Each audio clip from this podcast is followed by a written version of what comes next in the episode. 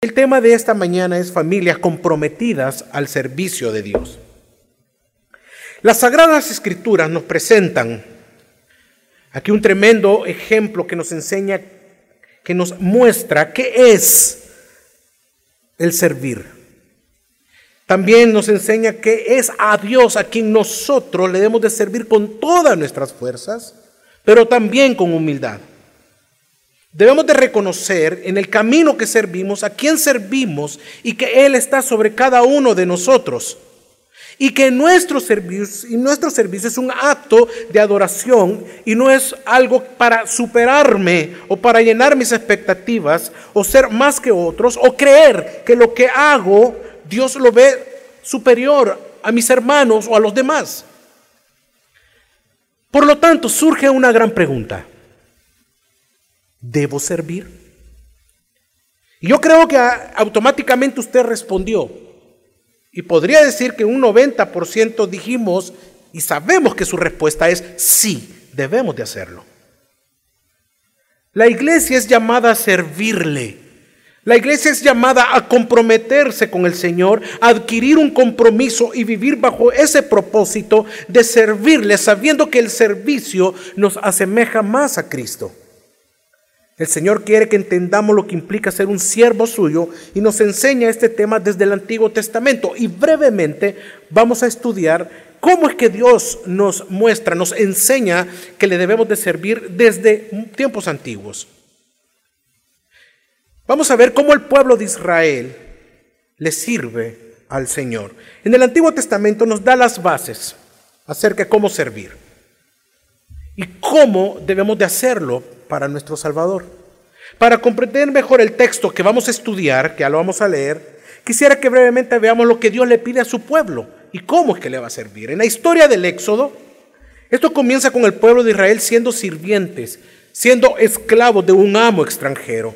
En Éxodo capítulo 1, versículos del 12 al 14, dice de la siguiente manera, Éxodo 1, capítulo 1, versículos del 12 al 14. Pero cuanto más los oprimían, tanto más se multiplicaban y crecían, de manera que los egipcios temían a los hijos de Israel. Y los egipcios hicieron servir a los hijos de Israel con dureza. Y amargaron su vida con dura servidumbre en hacer barro y ladrillo, y en toda labor del campo y en todo su servicio, al cual los obligaban con rigor. Pero cuando se le aparece a Moisés, el Señor le dice que ha escuchado el clamor de su pueblo y es ahí donde inicia el proceso para liberarlos de la esclavitud que fue impuesta por Faraón. Y este hombre, o sea, este Faraón, no conocía a José. Acá es cuando inicia una actividad redentora de parte del Señor a escuchar a su pueblo. Pero no solo escucha ese clamor, sino que, si usted se recuerda, en la zarza ardiente le dice a Moisés que debe enfrentar a Faraón y no solo lo va a enfrentar, sino que también va a sacar a su pueblo de Egipto, a los hijos de Israel.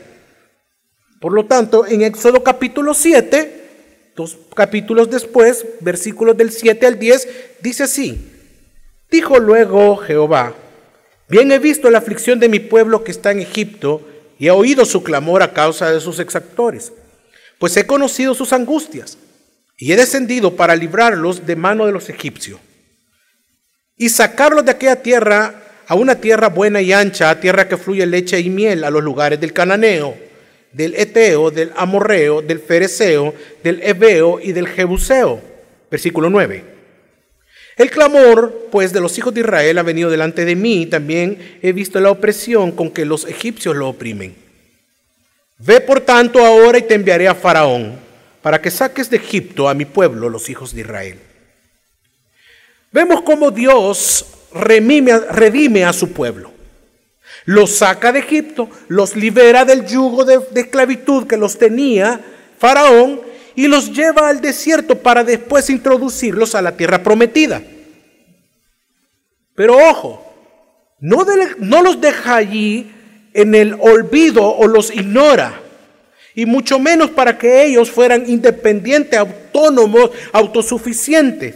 O para que hicieran lo que ellos les viniera en gana. Él saca al pueblo con un propósito, saca a su pueblo, saca a Israel de Egipto para que sirva a Dios. En Éxodo capítulo 3, versículo 12, dice así, y él respondió, ve, porque yo estaré contigo y esto te será por señal de que yo te he enviado cuando hayas sacado de Egipto al pueblo, serviréis a Dios sobre este monte. A Moisés le está diciendo eso, pero luego, más adelante, Éxodo capítulo 23, los versículos 24 y 25 dicen así. No adorarás sus dioses, ni los servirás, ni los qué. No les vas a servir. Ni harás lo que ellos hacen, sino que los derribarás totalmente y harás pedazos sus pilares sagrados. 25. Mas serviréis al Señor vuestro Dios. Y Él bendecirá tu pan y tu agua. Y yo quitaré las enfermedades de medio de ti. Ellos fueron liberados de un tirano a quien servían para que ahora ellos le sirvieran al Dios Santo. Debemos saber y recordar que el sentido del libro de Éxodo en el Antiguo Testamento es funcionar como una figura para prepararnos para el último Éxodo que se lleva a cabo en el Nuevo Testamento por medio de nuestro Señor Jesucristo. Quiero aclarar, Cristo no viene a sacarnos de Egipto, sino a liberarnos del yugo de Satanás. Y cuando el Señor nos libera de ese yugo, es cuando usted y yo experimentamos un cambio automáticamente de Señor. Amén. Por lo tanto, Él le llama a usted y a mí a ser sus siervos.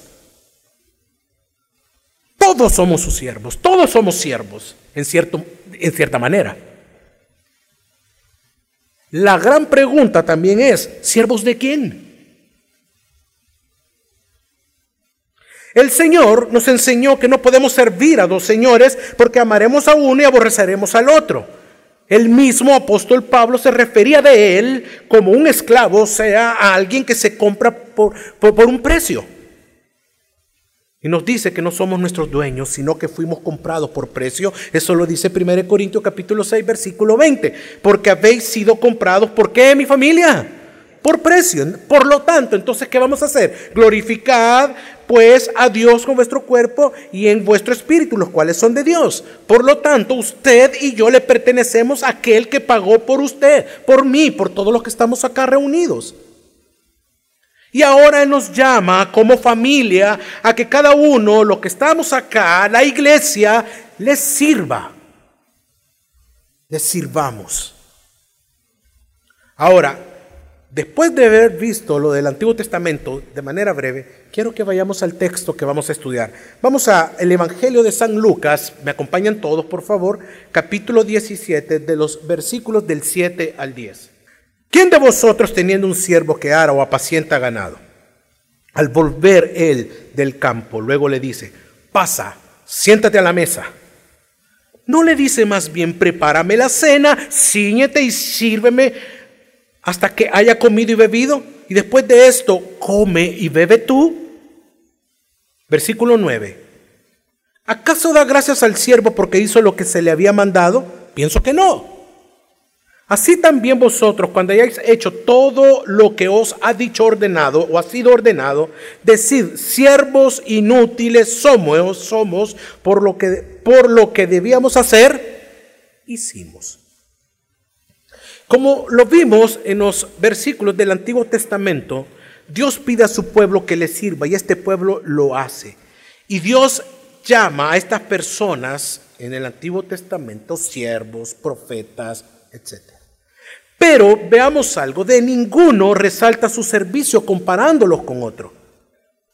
Sí reconoce a quienes llamó, pero no les da un sobrevalor de uno del otro, ya que hicieron la función por el cual ellos fueron llamados. Ahora, en el Evangelio de San Lucas, notemos que nos está hablando de personas que ya están sirviendo a su Señor y probablemente acá en esta mañana, los aquí reunidos, la iglesia, muchos le están sirviendo, pero también estoy seguro de que muchos no lo están haciendo, otros dejaron de hacerlo. Por lo tanto, quiero que veamos a la luz de esta parábola lo que implica llegar a servirle al Señor y también ser confrontados y animados a lo que ya lo estamos haciendo. Mi deseo es que al final usted junto con su familia se convenzan de adquirir un compromiso personal de servir a, de servir a Dios, porque todos somos llamados a ser siervos.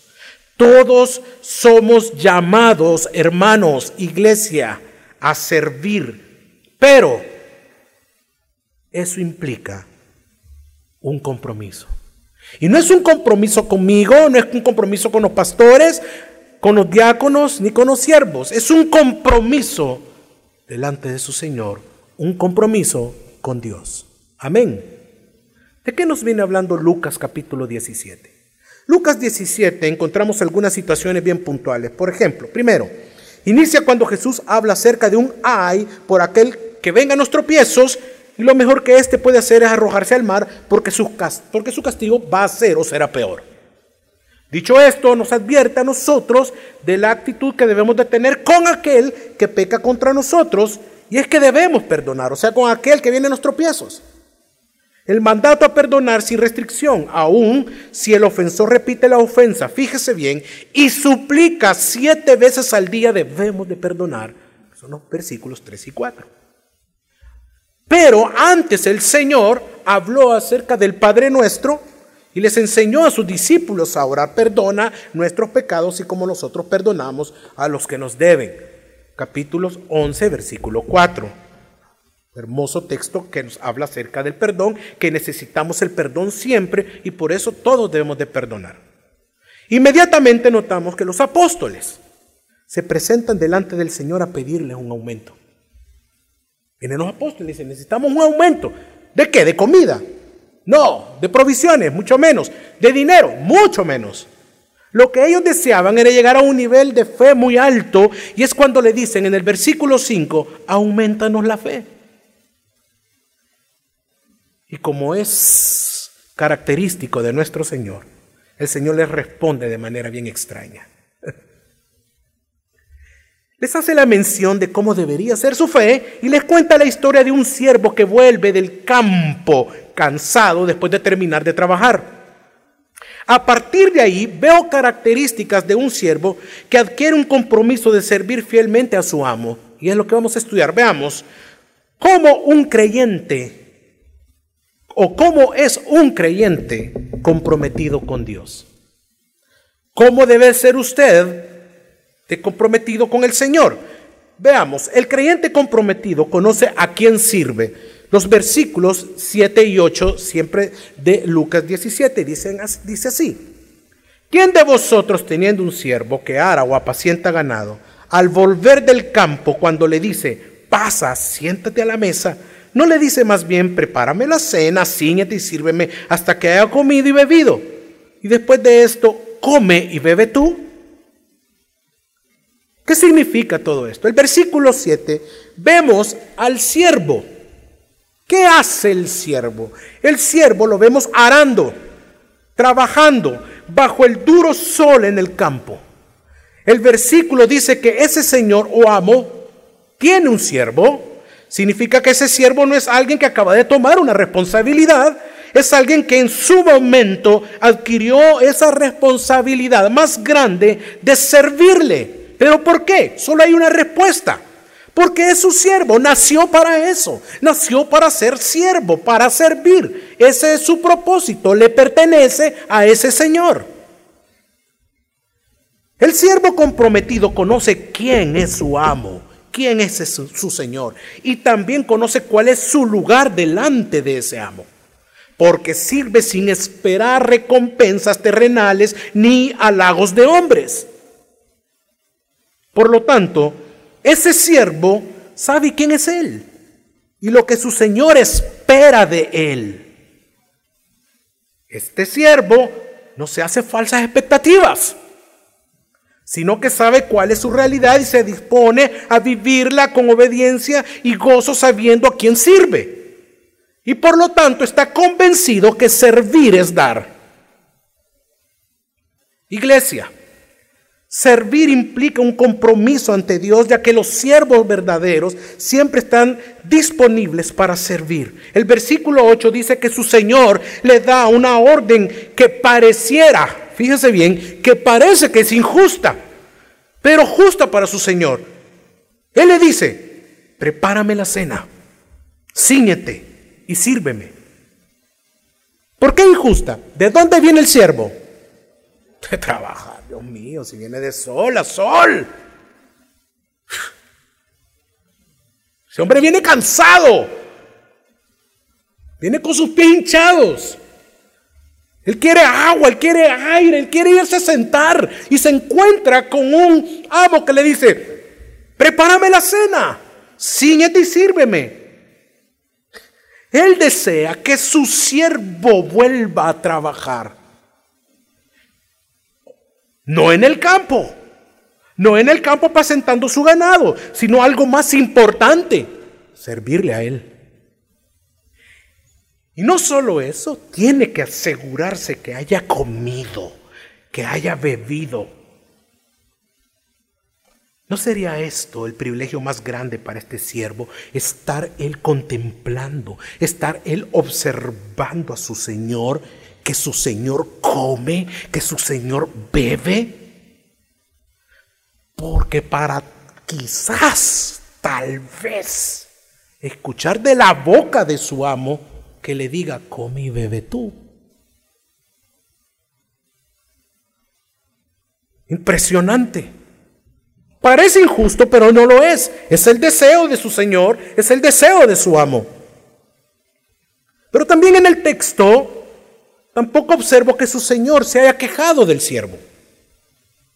Que el siervo le haya puesto condiciones a su señor. Este siervo no le dice, te serviría la mesa, pero me mandaste al campo, estoy cansado, me duelen los pies, te serviría, pero sería hasta mañana, fíjate. Ah, también si me cambias el ganado por pájaros o por conejos. Es que el ganado está muy complicado. O tampoco le dice, o se queja, es que no me has dado las herramientas para hacerlo. Y este siervo no le responde con amenazas y no le dice, si no me mandas a un campo más bonito, no te sirvo. Mándame a un bonito campo y voy a seguir sirviéndote. Porque si no es así, entonces me iré a ir a buscar a otro Señor a otro amo. Jesús no dice eso, sino que cuenta la parábola describiendo a un siervo que está dando su vida, su tiempo por su Señor. Cansado, sí, agotado, sí, pero sirviéndole con pasión y amor. Y este es el llamado al compromiso de ser siervos de Dios que le sirvo porque Él es mi Señor, porque Él es mi amo, Él es mi Dios, Él es mi todo, yo le pertenezco. Hermano, no es una opción de nosotros como iglesia, como familia, como hijos de Dios. Yo quiero hacer una pregunta. ¿Alguna vez has pensado en servirle al Señor? ¿Alguna vez has pensado en volver a servirle a tu amo? A tu rey, a tu Dios, a tu Señor? ¿Cuánto tiempo llevas pensándolo y poniendo otras prioridades en lugar de servirle a tu rey? Recuerda que nos redime, nos salva para que le sirvamos sin un interés. ¿Hace cuánto fue el tema en tu hogar el servirle al Señor? ¿Le hablas a tus hijos? ¿Le hablas a tu esposa, ministras a tus hijos, a tu mujer del privilegio de poder servir en tu iglesia local? No, pastor.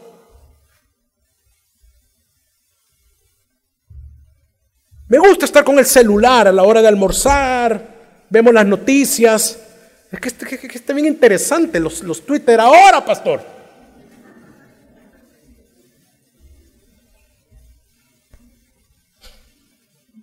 Y hablamos más de lo que está pasando, de que se le ordena que que en lugar de estar hablando de las cosas que nos concierne como el reino de Dios, probablemente quizás nunca has tocado ese tema en la cabeza, en tu casa, en tu familia. ¿Por qué será? ¿Será que ni a ti te importa? ¿Que a ti no te interesa?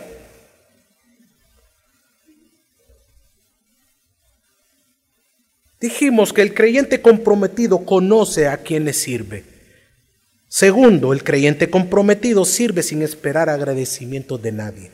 Vamos al versículo 9. El texto nos dice, ¿acaso da gracias al siervo porque hizo lo que se le había mandado? Pienso que no. Es de observar que el siervo que da a su Señor lo que da, lo hace porque no está esperando agradecimientos ni loores de su Señor. Él sabe que es su obligación. Él sabe que es su privilegio. Él sabe que es un honor servirle y no se queja o se entristece cuando no le dan las gracias. Y es triste ver la frustración de tantos hombres y mujeres en la iglesia, en general, no solo en gracia sobre gracia, me refiero en general, que sirven esperando reconocimientos de alguien. No, pastor, yo no, yo le sirvo, yo sé que le sirvo a mi Señor, pero yo no, no, no, usted está equivocado. Ok, qué bueno, pero quiero decirte que muchos no lo dicen abiertamente, pero su actitud demuestra otra cosa. Cuando vemos que nadie reconoce ese trabajo, quizá no deseando la palmadita en la espalda, ¿verdad? Pero sí que se reconozca su incansable hacer de cómo puso sus dones, cómo puso sus talentos en la iglesia, pero que nadie reconoció, que nadie se dio cuenta. Un grillo espera entrar y que... Qué lindo, cómo traba. No, nadie se dio cuenta. Y usted le habla a la gente esperando que le digan, tú fuiste que lo hiciste. Y la gente, pasa, no hay nada, no pasa nada. Pero usted busca que lo reconozcan por sus talentos en la iglesia. Nadie lo reconoce, nadie se dio cuenta lo que él hizo, por lo tanto se frustra, se resiente pero no se da cuenta que su corazón está lleno de orgullo y arrogancia. ¿Sabe por qué? Porque él ha puesto su mirada, como dice el texto, al ojo. Aún viendo lo que nos enseña la Sagrada Escritura. Acompáñame a Colosenses capítulo 3, versículo 22 y 24. Siervos, obedeced en todo a vuestros amos terrenales, no sirviendo a quién? Al ojo como los que quieren agradar a los hombres, sino con corazón sincero, temiendo a Dios. Versículo 23.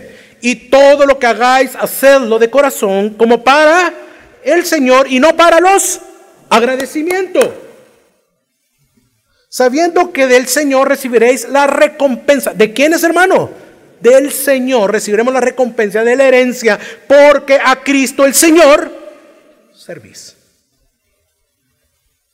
Si estás esperando eso y te enojas, muestra tu falta de compromiso y tu corazón orgulloso.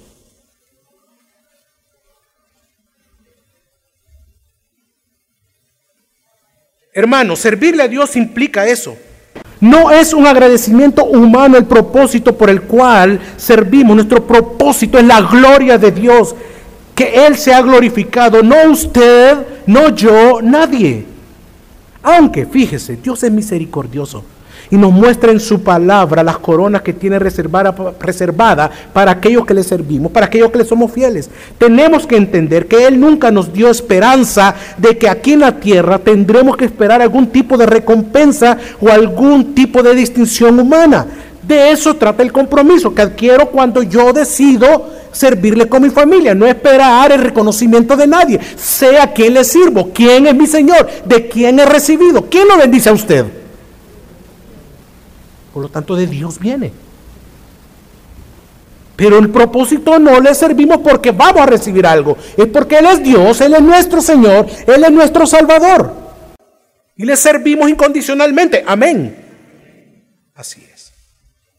Tercero, el creyente comprometido sirve, consciente que es inútil. Versículo 10.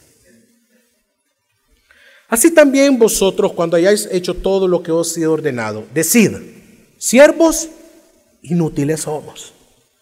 pues lo que habíamos, lo que debíamos hacer, hicimos. Cuando leemos esta parábola nos da la impresión de que la actitud del amo se contradice con lo que Jesús viene hablando y afirmando cinco capítulos atrás, como por ejemplo en el capítulo 12, siempre de Lucas, versículo 37, dice, Bienaventurado aquellos siervos a los cuales su Señor cuando venga halle velando.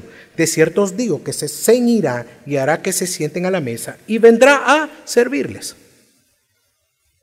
No se contradice en lo absoluto la palabra de Dios. La palabra de Dios es inerrante. Amén. ¿Por qué los siervos que habían hecho todo lo que se les había ordenado tendrían que ser llamados inútiles? Es una gran pregunta. La palabra inútil en otras versiones aparece traducido como servidores, somos solo siervos o pobres siervos. O sea que el texto diría, pongamos atención, así también vosotros, cuando hayáis hecho todo lo que os ha sido ordenado, decid, somos solo siervos. Solo sirvientes, solo un sirviente soy. O solo sirvientes. Pues lo que debíamos de hacer, hicimos. Para entender un poco esta palabra inútil, debemos de ver el contexto histórico y ver las relaciones entre amo y esclavo en la antigüedad del Medio Oriente. Estas relaciones no se basaban en el agradecimiento mutuo, sino a la sumisión de la autoridad del amo dueño. Y que el hacer era parte del carácter y de la vida de un siervo. Cuando el Señor pregunta, ¿acaso da gracias al siervo porque hizo lo que se le había mandado? Obvio, el Señor sabía, al igual que usted, yo y aquellos que estaban escuchando, de que la única respuesta era qué. ¿Era qué, mi hermano? No, un rotundo no. Porque entonces se perdería el significado de la parábola. Por lo tanto, ese siervo al hacer lo que se le pidió no dejó de ser un servidor, un pobre siervo. Su función la realizó. Jesús no dice que apacentó mal el ganado. Él no se queja que hizo malas cosas, no. O lo peor, que no lo hizo. No se queja de eso, ni tampoco lo exalta por lo que él hizo, el siervo. ¡Wow! Apacentó el ganado. Ahora la tierra, qué grande eres. No, no fue así. ¿Por qué? Porque era su deber. Jesús no está diciendo que el cumplir con nuestros deberes y obligaciones no tengan valor, sino que todas nuestras obras, hermano, hermano, escúcheme, que todas nuestras obras, servicio, no nos dan ningún derecho sobre Dios. En esta parábola el Señor está dando una gran enseñanza a aquellos, fíjese, que somos tentados en sentirnos orgullosos de lo que hacen para el Señor. Lo que nos dice que un siervo no debe envanecerse por lo que ha hecho o cumplido a Dios. Simplemente ha cumplido con su deber. Es un siervo. Y esto tiene que ver con la humildad.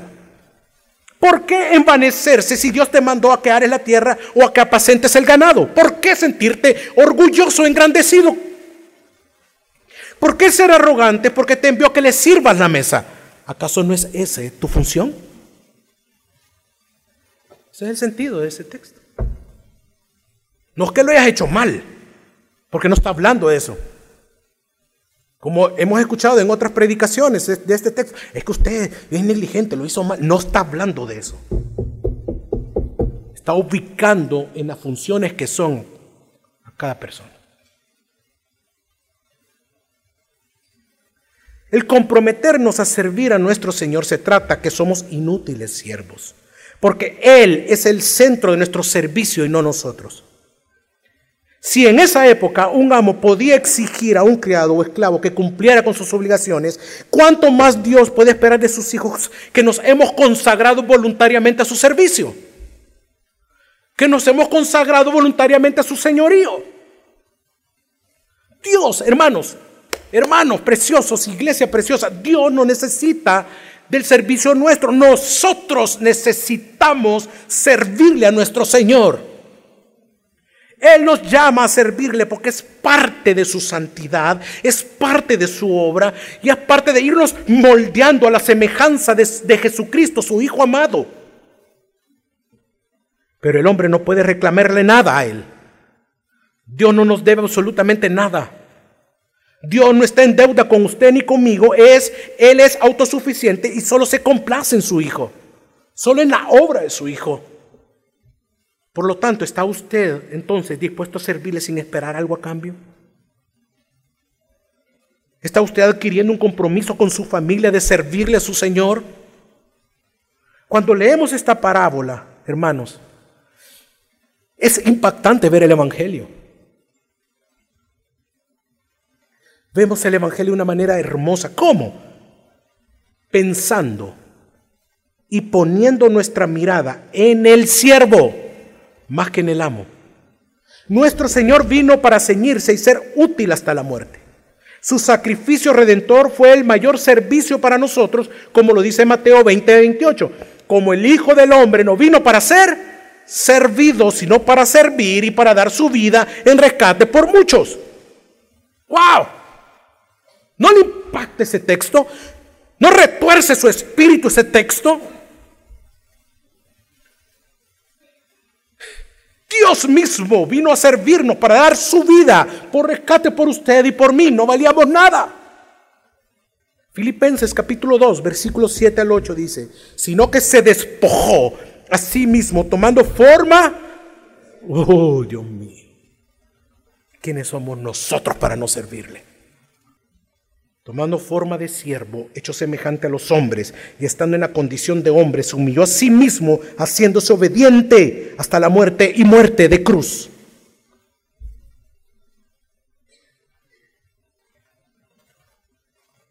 Hay que sirvan otros. Ay, yo no, es que la iglesia es demasiados servidores, hay que sirvan otros. Es que ellos son los llamados, todos somos llamados. Por lo tanto, ¿cuáles son los compromisos que adquiero al, servir al Señor? Si usted quiere servir, tiene que ser miembro de la iglesia, ser miembro de esta iglesia. Y tenemos las clases de membresía. Por lo tanto, ¿cuáles son esos compromisos? El creyente comprometido procura ser íntegro viviendo bajo la verdad. Integridad, hermanos, es sinónimo de rectitud y justicia, ser completo, ser cabal, puro y honesto. Y esta es una cualidad propia del corazón del hombre que agrada, que desea agradar a Dios por medio de su servicio cristiano. Ya que Dios, nuestro Señor, no acepta de ninguna manera que sus hijos actúen fuera de esto. Esta es una cualidad que solamente, es cierto, sabemos que pertenece a Dios, pero también es dada a los hombres para que hagan y podamos hacer su voluntad. ¿Cuál es el propósito por el cual desea servir entonces? ¿O está sirviendo? ¿O despertó en este momento el deseo de servirle. ¿Por qué? Como escucho en algunos hermanos, ¿y me alegro? ¿Por qué deseas? ¿Cuál es tu propósito de ser pastor? ¿Por qué quieres ser diácono? ¿Por qué quieres un ministerio o servir en un ministerio específico? Por dinero, por lograr una meta personal, porque te reconozcan y vean, para demostrar a los demás cuán espiritual eres, a tus hijos, a tu esposa, a los pastores, a tus amigos, etcétera. Hasta en esto debemos de ser íntegros y actuar con verdad. Ser íntegro te lleva a ser verdadero con los demás y contigo mismo y delante del Señor. Pues va a revelar y revela tu verdadera intención al servirle. Familia, hermanos, Dios nos está llamando a servirle de esa manera. Segundo, el creyente comprometido vive consagrado al servicio de su Señor.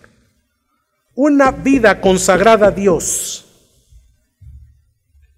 significa que tú, tu esposa e hijos están apartados para Dios, son exclusivos de Dios. Amén. Tu vida y la de tu familia es como ese siervo de la parábola que está consagrado a su amo, no importando lo que le manda hacer y qué campo ir, y si es ganado o elefantes apacentar. No importa. Mi familia y yo te servimos. El siervo de la parábola sabía que estaba apartado para el servicio de su amo, de su señor, y no le iba a importar cómo fuera y dónde fuera ese servicio. Estaba consagrado a él. Ahora, De algo sí quiero que usted sepa que estamos conscientes y entendemos que muchos no pueden hacerlo dentro de su iglesia local, local por muchas razones. Y algunas de ellas son razones fuera de su control. Y, y no es porque no amen al Señor y a su iglesia, pero existen situaciones que se lo impiden y lo entendemos. Pero eso no debe ser y no es un obstáculo para no hacerlo. ¿Por qué, hermano? Porque allá afuera, allá afuera donde tú trabajas, allá hay un campo donde puedes realizarlo. En medio de esa limitación, de esa limitación, tú puedes servirle al Señor. Tú muestras tu consagración a Dios sirviendo el Evangelio en tu trabajo, a tu jefe, a tus subalternos. Tú muestras que estás apartado para Él, para ese servicio a Dios, dando testimonio de Cristo en tu vida, de cómo eres, tu integridad, tu vida misma, tu verdad. Y eso mismo te llevará automáticamente a servirle allí donde trabajas, donde juegas, donde estudias, donde vives, etcétera, etcétera, etcétera. Si Dios te ha llevado a un lugar en donde muchos nosotros no podemos ir, ahí donde muchos no podemos entrar, no tenemos acceso, pero tú sí, ahora sí. Espero que no te quedes callado. Espero que por la imagen que quieras mostrar y la persona quien está ahí, te avergüences de hablar el Evangelio. Tú estás llamado a servirle a Dios en ese lugar. Porque yo ni los pastores ni el pastor Carlos tenemos acceso por ese lugar. Pero tú sí. Sírvele. No te avergüences del Evangelio. Allí debes, de dar, debes dar a conocer a tu Salvador quién es Dios, quién te redimió, quién te salvó. No te calles. Y cualquiera de nosotros, en el lugar donde estemos, le podemos servir al Señor. Yo recuerdo, ya lo he contado acá, de mi hijo Santiago, tenía tres años. Y le pregunto yo a Santi, Santi, ¿qué quieres ser tú cuando seas grande? yo en mi pensamiento me va a decir que quiere ser astronauta, quiere ser pastor, evangelista. Él va a querer ser un ingeniero robótico, un ingeniero que, invente el nuevo rayo láser, que haga aquí, que haga checo, o sea, que yo queda. Vendedor de coco, papá.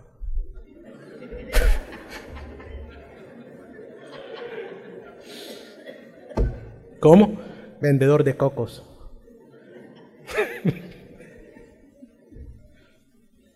bueno.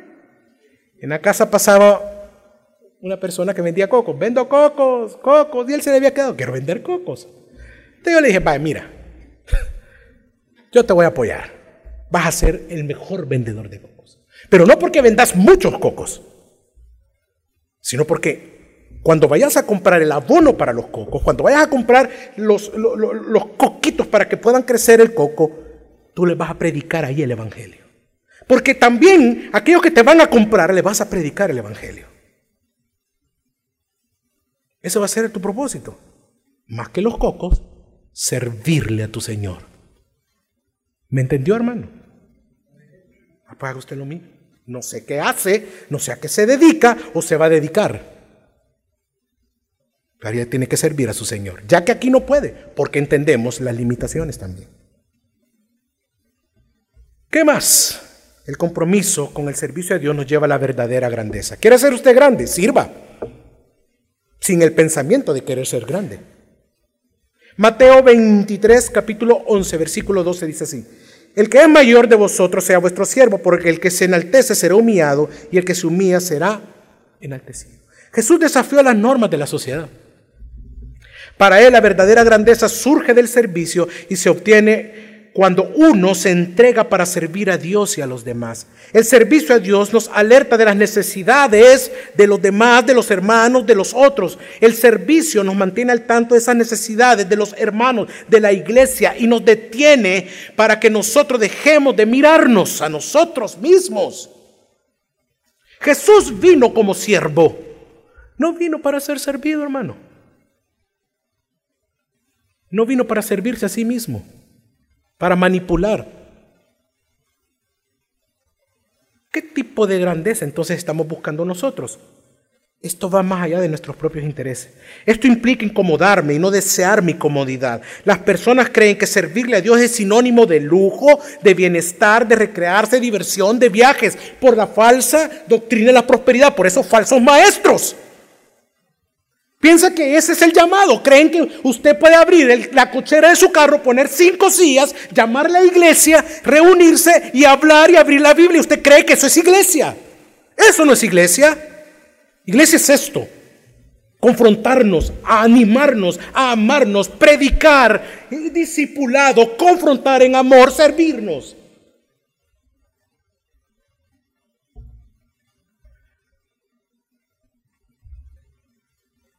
Implica dejar a un lado mi tiempo y mi comodidad.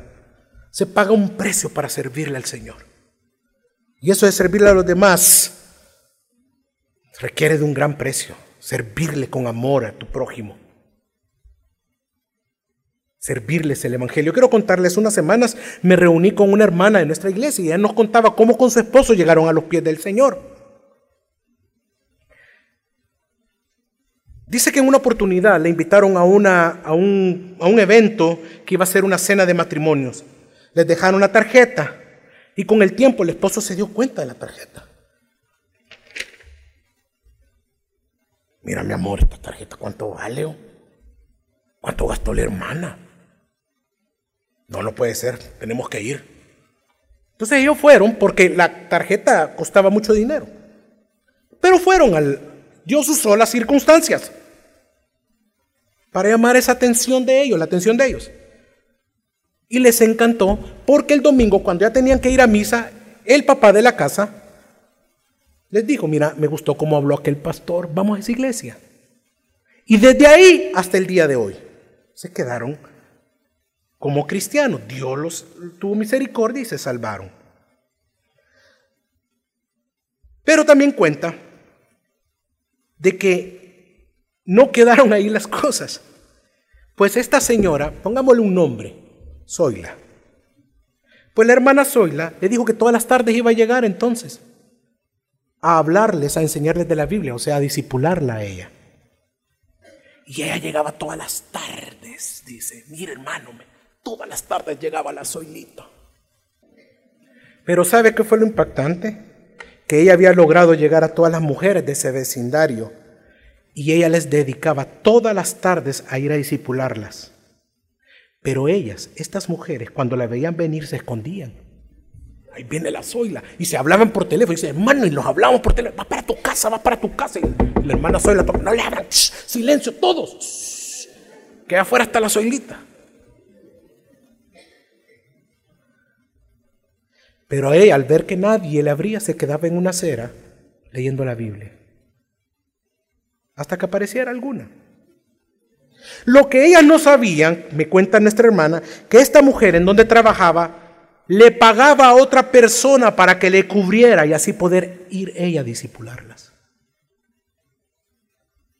Ella pagaba, hermanos.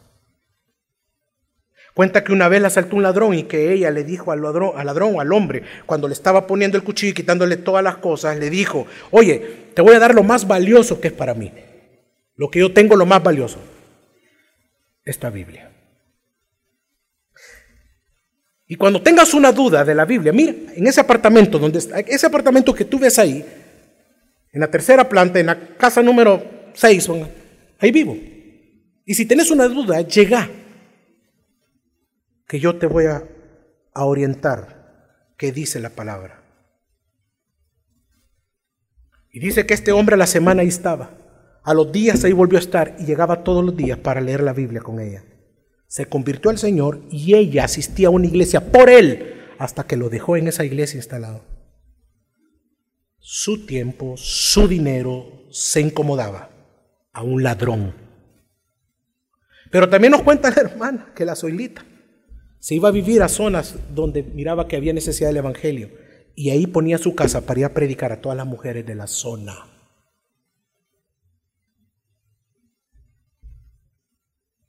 Hoy en día se ha perdido ese amor por servirle al Señor.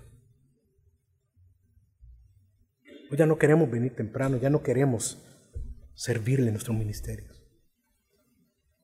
Hoy ya es una, servirle una carga. al hermano. ¿Sabe por qué? Porque nuestros intereses han sido trastocados. Ya no está esa pasión por servirle a tu Señor. Cuarto, el creyente comprometido será expuesto a pruebas. Hechos 20:19. Sirviendo al Señor con toda humildad y con muchas lágrimas y pruebas que me han venido por las acechanzas de los judíos. Hermanos, vendrán las pruebas. Sus amigos se van a burlar de usted. Usted dejó de servirle hace tiempo. Y si usted decide volver a servirle, y cuando ahora va a tener su tiempo para el Señor, sus amigos en su trabajo se van a burlar. Bueno, hasta su propia familia quizás le va a decir, qué cursi, uy. Su propia familia en la fe le van a decir, ¿por qué sirves tanto? ¿Cuánto te pagan ahí? A los jóvenes, tu juventud no la estás aprovechando, no dejes de, vivirla, vive tu vida, eres joven. Hermano, solo aquellos que hemos experimentado el nacer de nuevo, entendemos lo que es el servir al Señor. Los que no han experimentado el perdón de Dios no entenderán por qué servimos con tanta pasión, con tanto amor, por qué lo hacemos así. Pero también hay padres que prefieren que sus hijos vayan a fiestas, vayan a discotecas, salgan en las noches para que disfruten su juventud en lugar de dejarlos venir a los cultos de jóvenes, en lugar de dejarlos que les sirvan al Señor, en lugar que se disipulen, prefieren eso. Pero también así sucede con muchas esposas. Yo conozco de esposas, de mujeres que han orado por años por sus esposos, para que se convierta y cuando Dios lo salva, despierta en el corazón de ese hombre un deseo de servirle, una pasión por él impresionante, pero irónico, hermana, hermanos. Porque ahora son esas mismas mujeres que oraron por su conversión, ahora son esas mismas mujeres que le dicen y le reclaman, solo en la iglesia querés vivir, porque ya no me dedicas tiempo. ¡Wow! Hermanos, todos, soportemos la prueba. Van a venir pruebas por servirle al Señor como familia. Nos dirán, nos dirán cosas para avergonzarnos del Evangelio de Dios y así dejar de servirle. Y quinto, voy casi terminando, el compromiso como familia de amar y servir en su iglesia local. No menosprecie su casa. No sea indiferente a su llamado acá en esta iglesia. Vaya con su grupo familiar, los diferentes están una vez más, se lo repito, sirvan juntos con, sus, con, su, con su familia, que sus hijos vean, papá quiere servirle a Dios. Del ejemplo. Dios lo trajo a esta iglesia local para, para que usted se alimente, para que usted crezca, para que usted sea pastoreado, dirigido, pero también para que le sirva. Su alimento no viene de un ministerio fuera de acá. Por mucho que ahí le estén predicando, su alimento viene de acá. Aquí Dios lo plantó. Usted es miembro de esta iglesia. Aquí va a servir. Amén.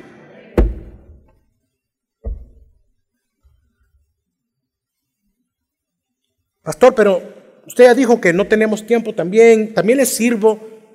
Bueno, hay una manera también de servirle. Sea generoso con sus ofrendas. Ay, no. Ah, ya, todo está más bien. Ya me tocó lo tierno este pastor. Visto va a decir. ¿Sí?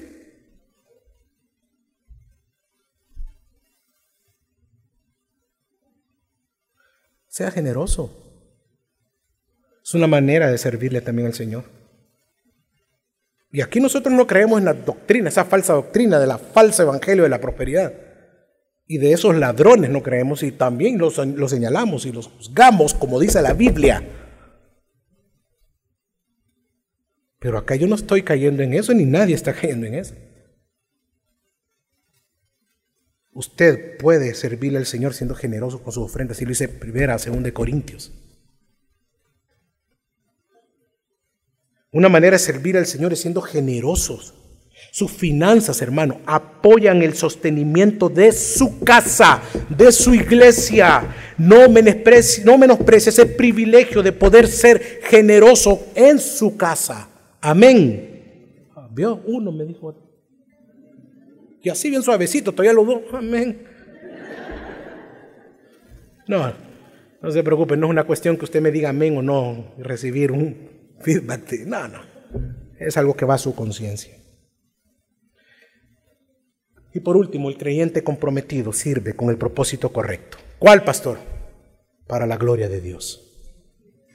Glorificar y honrar a Dios es mi principal propósito. Honrar y glorificar a Dios es su principal propósito. Antes de decidir servirle, debemos tener la conciencia de que mi propósito principal es su gloria antes de cualquier persona, antes de cualquier ministerio, antes de cualquier cosa. En base a esto surge una pregunta. ¿Cuál es el propósito para la vida en Cristo? ¿Cómo honro y glorifico a Dios cuando yo o mi familia le vamos a servir? Segunda de Corintios capítulo 5, versículos del 9 al 10. Yo le pido que lo busque y que lo subraye y tenga usted ese texto hasta el día que se muera. Por eso, ya sea presentes o ausentes, ambicionamos serle a quién. ¿Cuál es su ambición? Serle agradables. Porque todos nosotros debemos de comparecer ante el tribunal de Cristo para que cada uno sea recompensado por sus hechos, estando en el cuerpo, de acuerdo a lo que hizo, sea bueno sea malo. Como lo somos agradables, nosotros como iglesia, como nosotros y usted podemos serle ese, ser agradables a Dios. Como lo dice el texto, ambicionamos serle agradable. ¿Cómo? Siendo como su Hijo Jesús. Primera de Pedro 2.21. Porque para este propósito habéis sido llamados, pues también Cristo sufrió por vosotros, dejándonos ejemplo para que sigáis. Ok. ¿Cuál es el propósito? Ambicionamos serle agradables. ¿Cómo? Siendo como su Hijo. Ambicionamos seguir sus pisadas. Filipenses 2, 3 al 5. Nada hagáis por egoísmo o por vanagloria, sino que con actitud humilde cada uno de vosotros considera al otro como más importante que a sí mismo.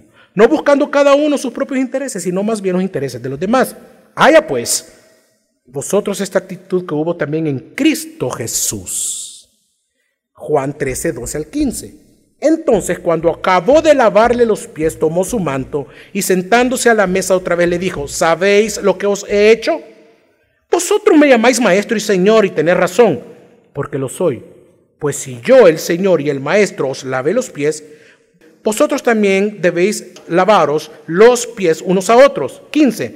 Porque os he dado ejemplo para que como yo os he hecho, exactamente, ser como su Hijo. ¿Se da cuenta, hermano? Ser como Jesús es el propósito. Nuestra ambición es agradar a Dios. Su ambición va más allá del reconocimiento humano, más allá de mi comodidad, de mi egoísmo y propósitos personales.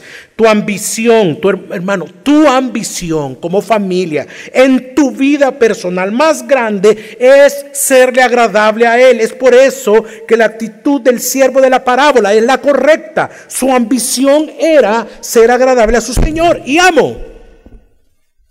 Por lo tanto, este es el propósito que glorificar, glorificar y exaltar a Dios. Por esto solo lo pueden entender, solo lo entendemos los hijos, los que hemos sido redimidos, nunca un no creyente. Solo los hijos llama a Dios para que le glorifiquemos. Es por eso que después de la conversión el Señor nos llama a vivir piadosamente y eso significa también nuestro servicio. Nuestro servicio a Dios debe celebrar tu servicio a Dios debe celebrar, tu servicio a Dios debe exaltar, tu servicio a Dios debe de poner en alto la gloria de Dios. Por eso es que también nos salvó. Si leemos la Biblia con conciencia, veremos que Dios proclama que todo cuanto Él hace, lo hace para proclamar su gloria. Y eso incluye nuestro servicio. No hay ningún otro propósito, primero por encima, que no sea la gloria de Dios. Si no le has servido como familia, debes de pedir perdón a Dios porque has vivido para tu propia gloria. Así que hermanos, vivamos para la gloria de Dios. Sirvámosle como familia. Y a las personas que nos acompañan por primera vez, que están acá, Jesús nos dio el mayor ejemplo de servicio y fue dar su vida por ti y por mí. Solo Él puede perdonar tus pecados. Cree en Jesús como tu único Dios verdadero y que solo en Él puedes encontrar el perdón de todos, todos, todos tus pecados. No importa cuál sea, qué has hecho. Todo, todo tiene el perdón de Dios. Arrepiéntete. Al final, ora allí donde estás y pídele perdón y arrepiente tus pecados. Es una oración personal, tú y Dios. Y después, no dejes de congregarte y haz de esta iglesia tu familia, tu casa. Y te acompañaremos en este camino, si es posible, hasta que regrese nuestro Señor. Deja que te sirvemos y que te cuidemos a ti y a tu familia. Amén. Iglesia, termino con esto. Levantémonos de esa comodidad y apatía. Levantémonos de ese orgullo y vamos, todos como familia, al servicio de Dios. Usted como hombre de casa, anime y ministre a su esposa. Ministre a sus hijos que le sirvan como familia a nuestro Señor, único Salvador, Señor Jesucristo.